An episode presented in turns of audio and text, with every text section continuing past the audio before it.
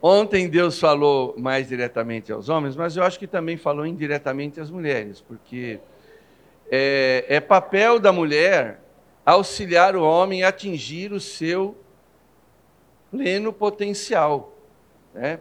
Não basta nascer no sexo masculino, é preciso ser homem e é, nessa confecção da masculinidade a mulher tem um papel fundamental. Então, eu creio que foi muito proveitoso para as irmãs também, né, o compartilhar de ontem. Hoje seria mais ou menos assim: amor se escreve com M, mas não é com M de mulher. Amor se escreve com M de missão. Vamos abrir lá Cantares, capítulo 8, versículo 6. O amor se escreve com M de missão. Casamento como missão. Talvez seja esse o título, de repente.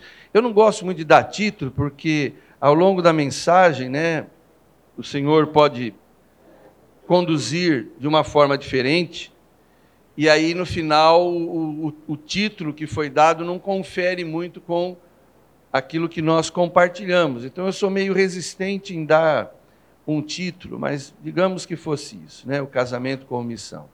Cantares capítulo 8, do verso 6 ao verso 8, que diz assim: Coloquem-me como selo sobre o seu coração, como selo sobre o seu braço, pois o amor é tão forte quanto a morte. Cantares 8, 6 a 8.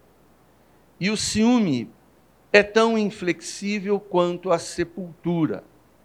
Suas brasas são fogo ardente, labaredas do Senhor. Nem muitas águas conseguem apagar o amor, os rios não conseguem levá-lo na sua correnteza. Se alguém oferecesse todas as riquezas da sua casa para adquirir, para comprar o amor, seria totalmente desprezado. Nós vamos usar esse texto como ponto de partida e vamos orar. Deixa a sua Bíblia aberta aí. Vamos orar. Querido Pai, é tão bom, Senhor, estarmos seguros em Ti. E na igreja nós sentimos essa segurança. Felizes são aqueles que estão inseridos numa comunidade cristã como essa, porque há segurança por todos os lados. A administração dos pastores, dos mestres, há os testemunhos, uma nuvem de testemunhas ao nosso redor, pessoas que nos ouvem, que nos aconselham, que percebem no nosso olhar que alguma coisa não está indo muito bem, nos chamam, nos visitam, ligam para nós. É tão bom saber, ó Deus, que nós estamos imersos nessa cultura de proteção mútua. E isso, Deus, faz toda a diferença. Mesmo assim, nós sabemos que existem casamentos dentro dessas comunidades cristãs que não suportam a pressão desse presente século. Que nessa manhã o Senhor nos abra os olhos para termos uma visão de uma nova perspectiva sobre o nosso relacionamento em família.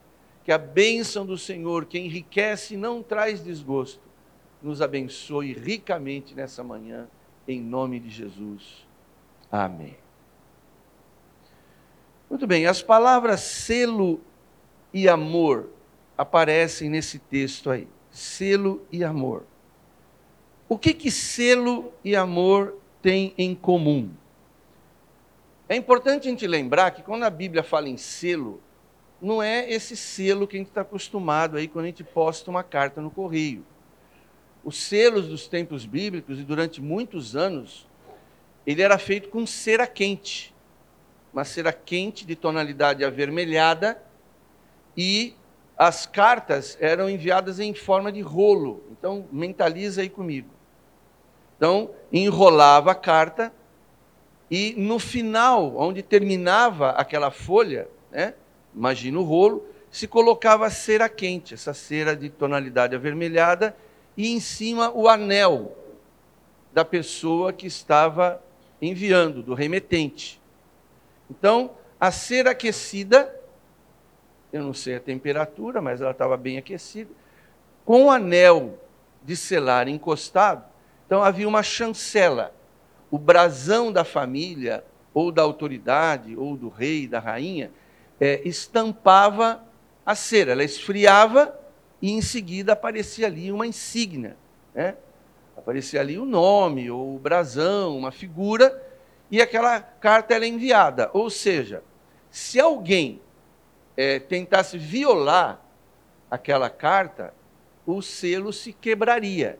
Então ficaria evidenciado. A gente costuma assistir algumas séries e filmes de época, e não sei se você já viu, o camarada interceptar uma correspondência desse tipo, ele pega uma espécie de uma lâmina, então ele tenta de toda forma cortar por baixo da cera para não quebrar, e depois ele vira, né, ao contrário, numa vela, ela, ela aquece um pouquinho, ele já volta de novo e coloca lá. Quer dizer, ele violou a correspondência, mas parece que conseguiu fazer com que ela. Então, essa é a ideia do selo aqui. Então, nos tempos da Bíblia, o selo era assim.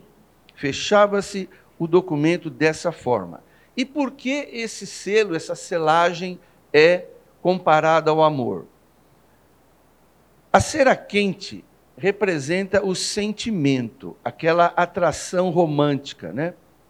Quando nos interessamos por alguém, esquenta por dentro, né? Há um, há um aquecer. E o selo simboliza o compromisso, a marca que nós prensamos sobre essa paixão no momento que a gente se casa. Isso faz sentido para você?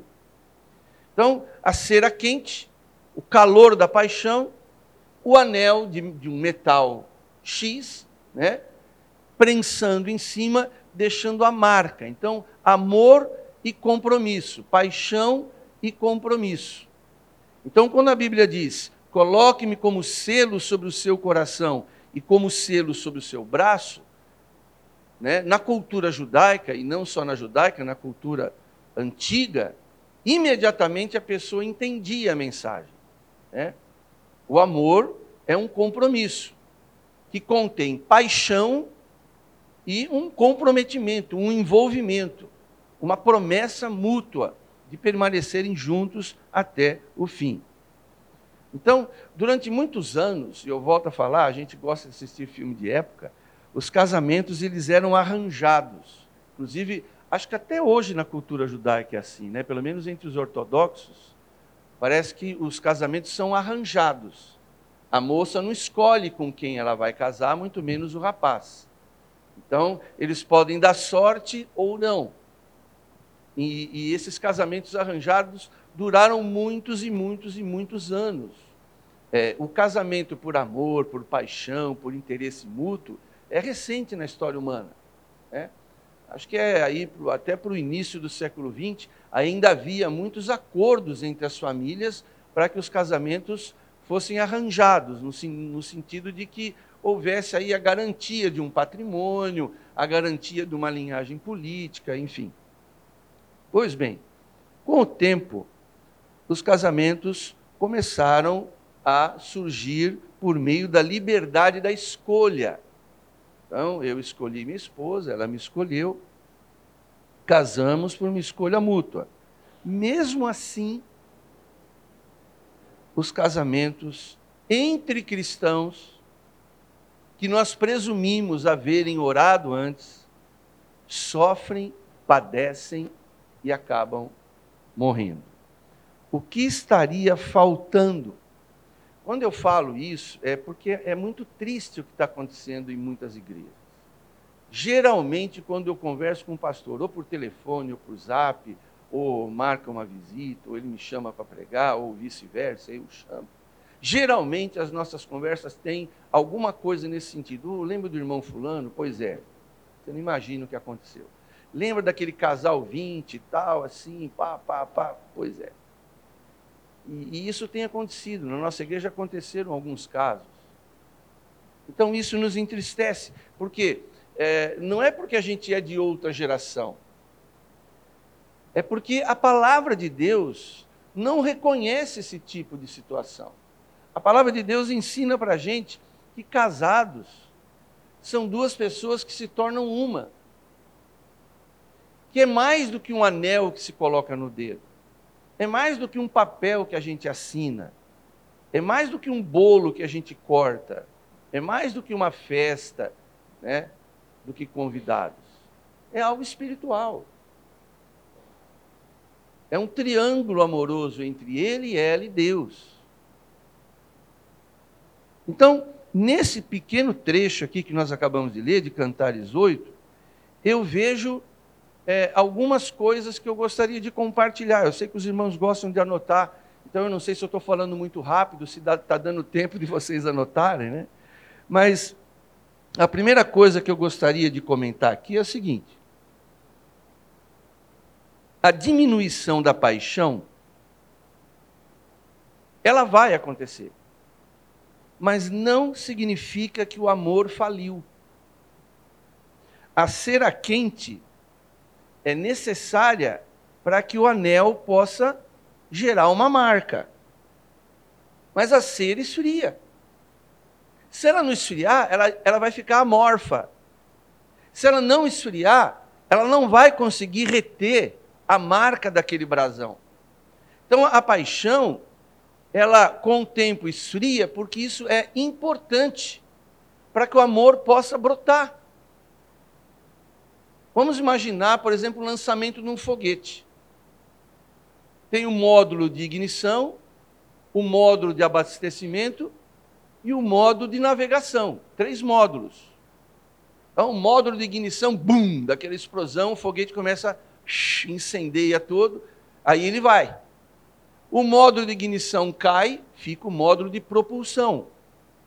Aquele fogo saindo no rabo do foguete, ele vai. Quando ele está fora da atmosfera, esse módulo de propulsão, ele cai também. E fica só um módulo de comando. Cadê o fogo? O fogo foi necessário para tirar o foguete do chão e colocar em órbita. E a paixão, muitas vezes, ela é avassaladora, mas o propósito dela é colocar o casamento em órbita, fazer ele ir na direção para cumprir a sua missão. Então, muita gente pensa, ah, eu não amo mais ele, ah, eu não amo mais ela. Foi bom enquanto durou, foi eterno enquanto durou. Mas a Bíblia diz o contrário, que a paixão tem um objetivo que é fazer a gente se aproximar um do outro, colocarmos juntos um do outro, formarmos uma família, mas ele, ela vai ter um momento em que ela vai terminar o seu combustível e ela vai colocar então aquele módulo de navegação no espaço. Cera quente precisa esfriar para que a marca do anel estampe aquele documento. Isso faz sentido para você? O amor é assim. Não há mais aquela aquela dependência física, psicológica, intensa, avassaladora. Mas o amor está lá. Cantares 8:6, pois o amor é tão forte quanto a morte. Ah, aquele casamento está sob sentença de morte. Mas se ele tem amor, o amor é mais forte que aquela sentença de morte. O amor prevalece a morte. O amor tirou Lázaro da sepultura, levantou Jesus Cristo da sepultura e levanta qualquer casamento de uma sepultura. Ele é mais forte que a morte. Se tiver uma queda de braço entre o amor e a morte, o amor ganha. Pelo menos é isso que a minha Bíblia diz. Então, quando a gente é, está munido desse pensamento, a gente passa por aqueles vales. Eu passei alguns vales difíceis com a Gláucia, a Gláucia comigo também, é óbvio. É, onde a gente pensa assim: meu Deus, o que está acontecendo? É, que lugar é esse? Que família é essa?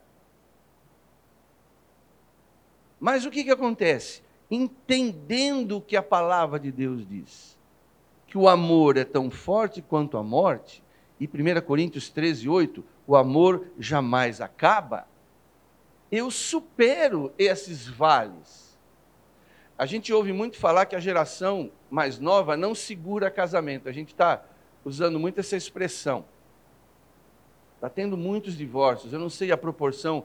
Parece que em 2014 a proporção era de 40%. Eu não sei, isso deve ter aumentado já. Para cada 10 casamentos, quatro acabariam em divórcio. Em 2014. Eu não sei se isso aumentou, mas parece que aumentou. A gente costuma dizer, ah, essa geração não segura casamento. Não, eu acredito nessa geração. Eu acredito nos jovens, eu acredito nos casais jovens, temos muitos aí. Mas é importante vocês, jovens, acreditarem na palavra de Deus. Nunca pense que o amor acabou porque a paixão esfriou. Não confunda paixão com amor. Você pode não sentir, mas ele está lá. Basta ser despertado novamente. E ele desperta. E ele volta. Ele se renova. Porque Deus é amor. E quando nós servimos a Deus e casamos sobre a bênção de Deus, nós contamos com esse grande Deus para renovar o nosso casamento. Segunda coisa que eu vejo aqui, a paixão requer compromisso e o compromisso requer paixão. Vai haver momentos em que o meu sentimento me manterá do lado da pessoa com que eu me casei. Em outras situações, será o compromisso que eu tenho com ela que vai me manter permanecer do lado dela. Não sei se vocês estão comigo aí. Isso vai se alternando. Então há momentos que é muito doce, é muito quentinho, é muito gostoso, é muito fofo estar com ele, estar com ela. Então aí eu não preciso muito de, de, de, de compromisso, porque pô, é muito legal. A gente viajou, a gente fez isso, fez aquilo, saímos, fomos para um jantar romântico, tivemos uma noite maravilhosa, carinho, beijo, abraço, amor, pai, maravilhoso. Então há momentos que eu não vou precisar prestar muita atenção nessa questão de compromisso, mas haverão momentos no casamento, né? talvez na chegada do primeiro filho, do segundo filho, vai trabalhar longe, né? a gente vivenciou muito isso, eu e a Glaucia, a Glaucia trabalhando a 100 quilômetros de casa, no começo ia e voltava, ia e voltava, ia e voltava, depois começou a ir, ficar de um dia para o outro, ia ficar de um dia para o outro, depois ia, ficava três dias e voltava. Então, há momentos em que a paixão requer compromisso, e há momentos que o compromisso requer a paixão. Eles dançam. No grego, uma palavra pericorese. Peri, periférico, né? Onde vem a palavra periférico, ao redor de. Corese, core de coração ou coreografia, então, amor e compromisso, eles estão numa pericorese, eles dançam, eles fluem. Uma hora um entra na roda, outra hora é o outro, e eles vão se entrelaçando, vão trocando de posição. É uma dança. Então há momentos que o sentimento está lá em cima, e há momentos que o sentimento não está lá em cima. Então eu tenho que pegar o compromisso e botar ele lá. Estou com você porque você é minha mulher, estou com você porque você é meu marido. Eu vou com você, eu estou junto. Sabe, surgem momentos de enfermidade, ou a necessidade de um parente vir morar na sua casa, ou a necessidade de um trabalho fora, ou surgem várias interferências e o mundo não está nem aí, a sociedade, as empresas não estão nem aí para o nosso casamento. Eles não querem nem saber. Você tem que mandar um cara para fazer um treinamento fora do país, ficar um mês só, eles mandam. Ah, eu quero levar minha esposa. Não dá. Tem que ir sozinho. Então eles não estão nem aí. Quando a, a, a Glaucia começou a aumentar a atividade, aumentar a atividade, pensa que a reitoria estava preocupada comigo?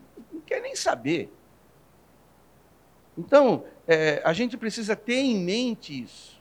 Há uma dança, uma pericorese, há um, um bailar entre compromisso e amor, amor e compromisso.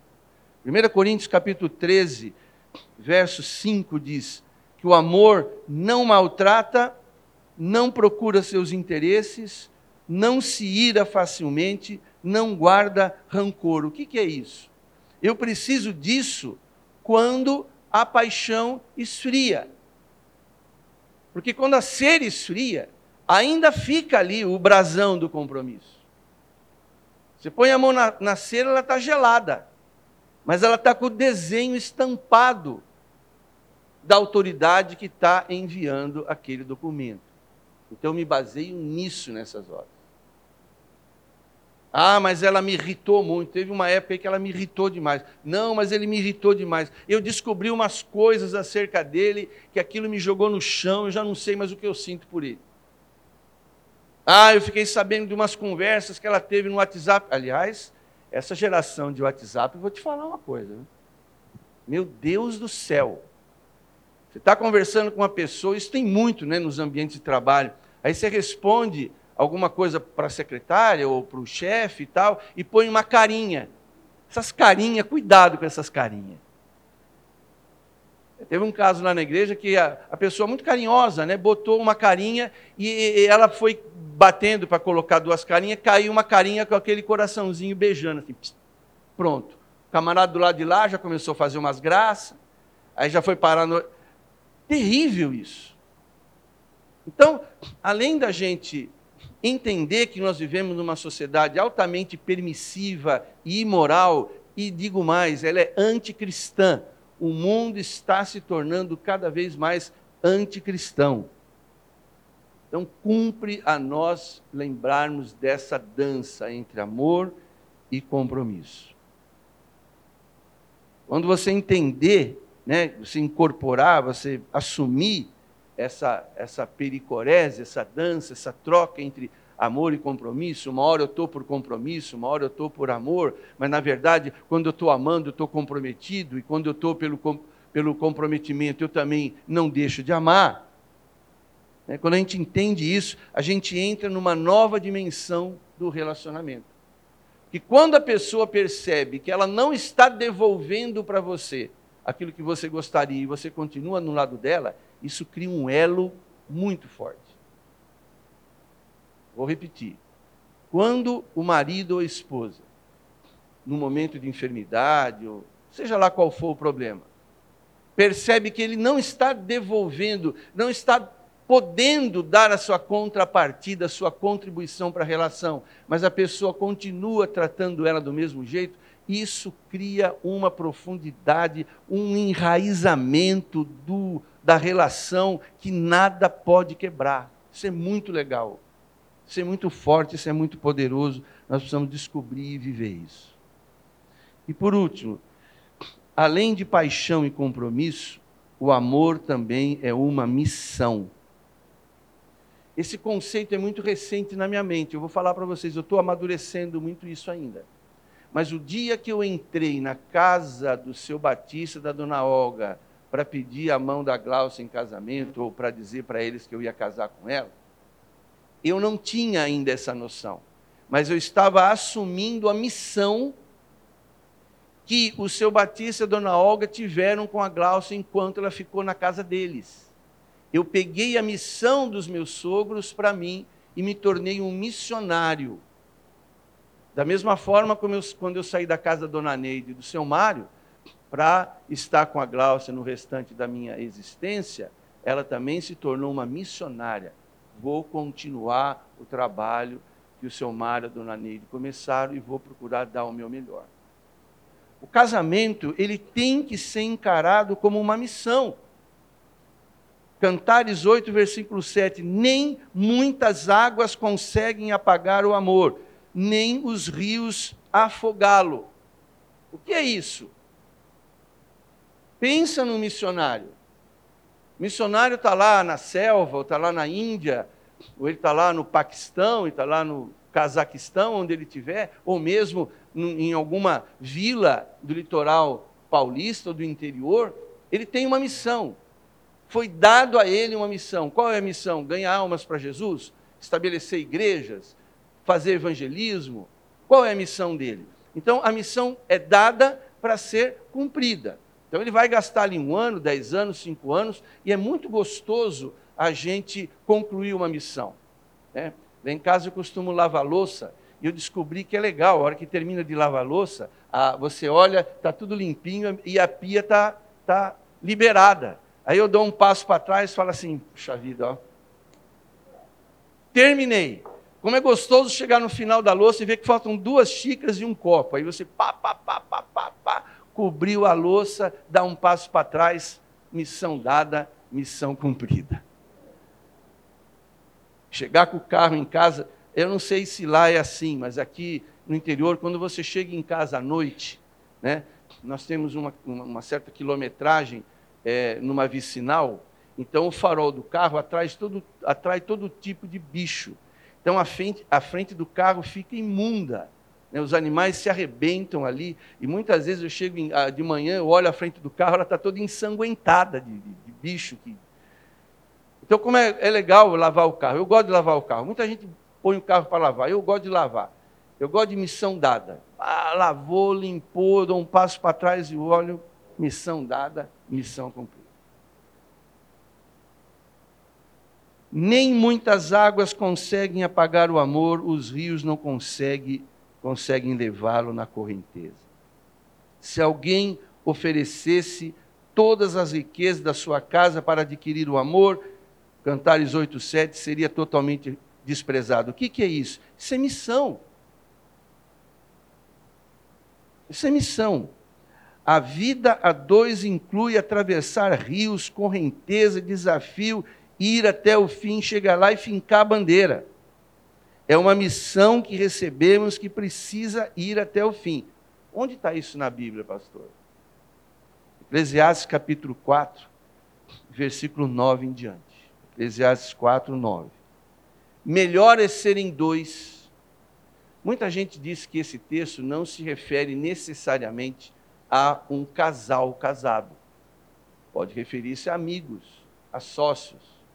Mas se aplica muito bem à realidade do casamento. Melhor é serem dois do que um, porque tem melhor paga do seu trabalho. Nós já citamos esse versículo, né?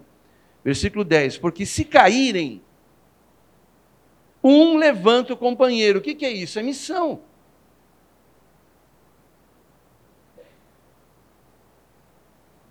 É missão. Caiu, nós estamos juntos na missão. Meu, então vem cá, vamos lá. Também, se dois dormirem juntos, eles se aquentarão. É um privilégio, é um benefício, é uma benesse. Mas um só, como se aquentará? Se alguém quiser prevalecer contra um, os dois lhe resistirão. Isso é missão. O cordão de três dobras não se rebença com facilidade. Se isso aqui não é missão, é o quê? Então, quando a gente se casa, a gente diz sim. E esse sim, gente, esse sim. Ainda faz isso nos cartórios? Pergunta se a pessoa quer. Ainda é assim? Não. Tem que falar o sim, né? É, porque a coisa está tão mudada que eu preciso perguntar, que essa informação eu não tenho. As coisas são atualizadas de uma velocidade, eu preciso saber.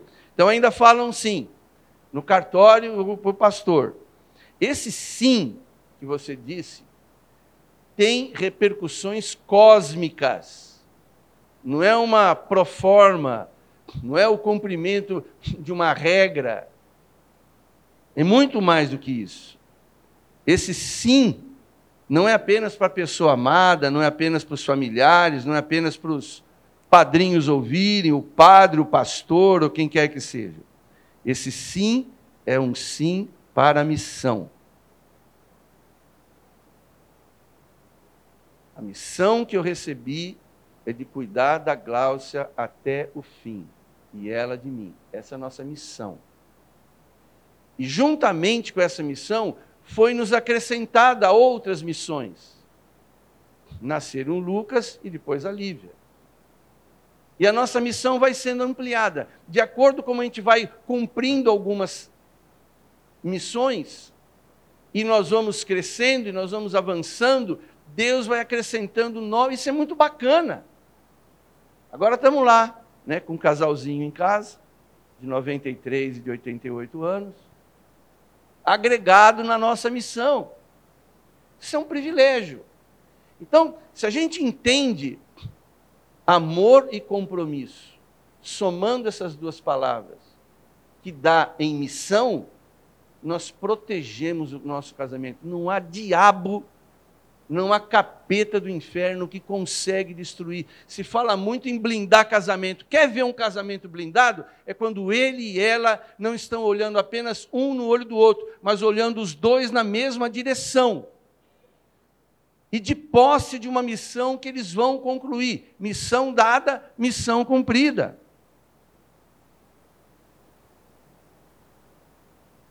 Então, voltando para a cera quente, vocês não vão esquecer essa figura, porque eu também não esqueço, fica na minha mente isso aí.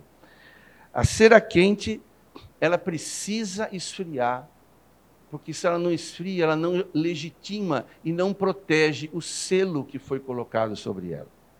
Mas isso não significa que a paixão ou que o amor foi afetado.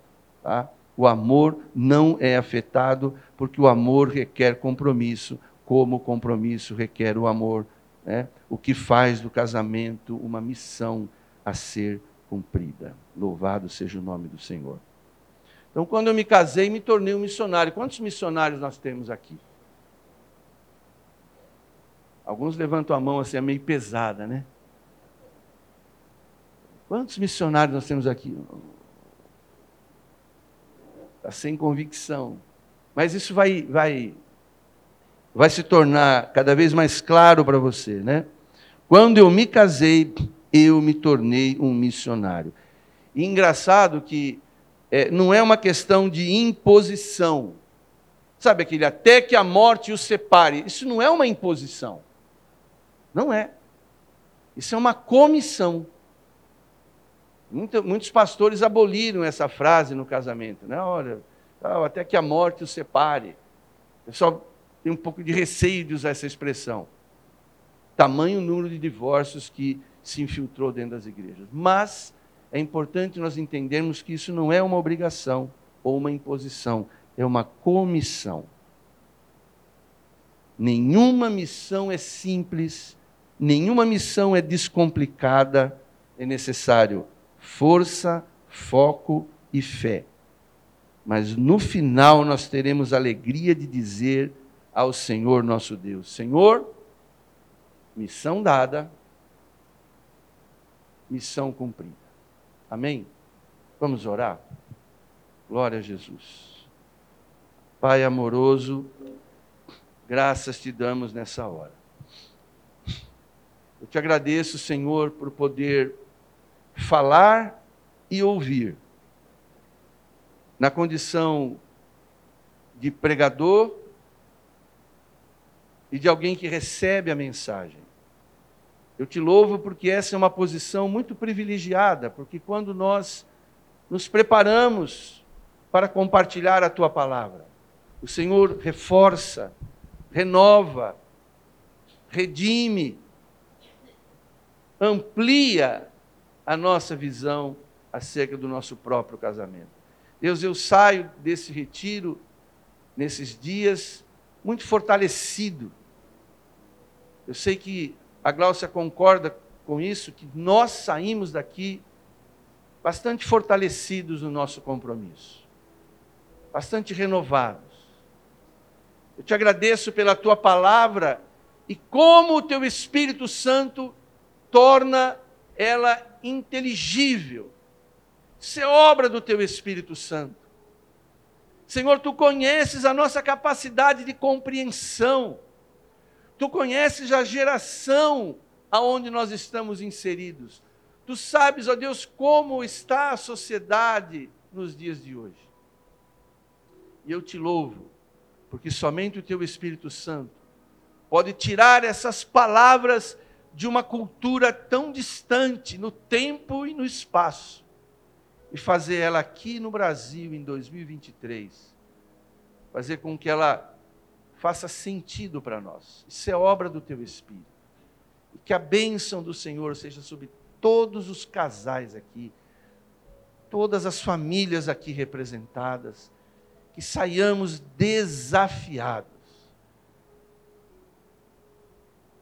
e levarmos em nosso coração essas palavras tão singelas: família, tudo de bom, amor e compromisso. Obrigado, Jesus. Obrigado pela Igreja Cristo a Resposta. Obrigado pela sua liderança. Obrigado pelo privilégio de estar aqui, por esse lugar tão aprazível. Nós descansamos o nosso físico, mas também a nossa alma e nos alegramos em Ti. Obrigado em nome de Jesus. Amém. Pastor